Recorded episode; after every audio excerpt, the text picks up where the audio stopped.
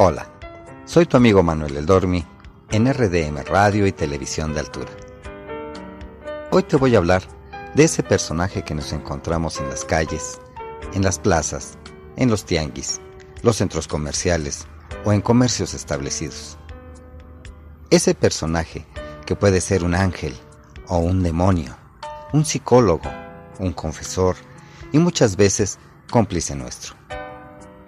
No tiene edad puede comportarse como un niño, un adolescente, un adulto o un anciano. Que lo mismo te habla de moda, de noticias, inclusive de recetas de cocina, así como de automóviles y bienes raíces. Me refiero al vendedor.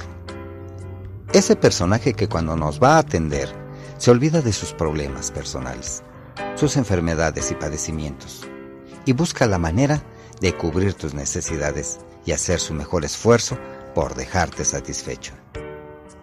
Un vendedor es un ser humano como tú y como yo, con familia y amigos, y lo mismo que tú, tiene que lidiar con problemas laborales, envidias, gritos de los jefes, que muchas veces se toman atribuciones que ni el mismo dueño del negocio empresa hace.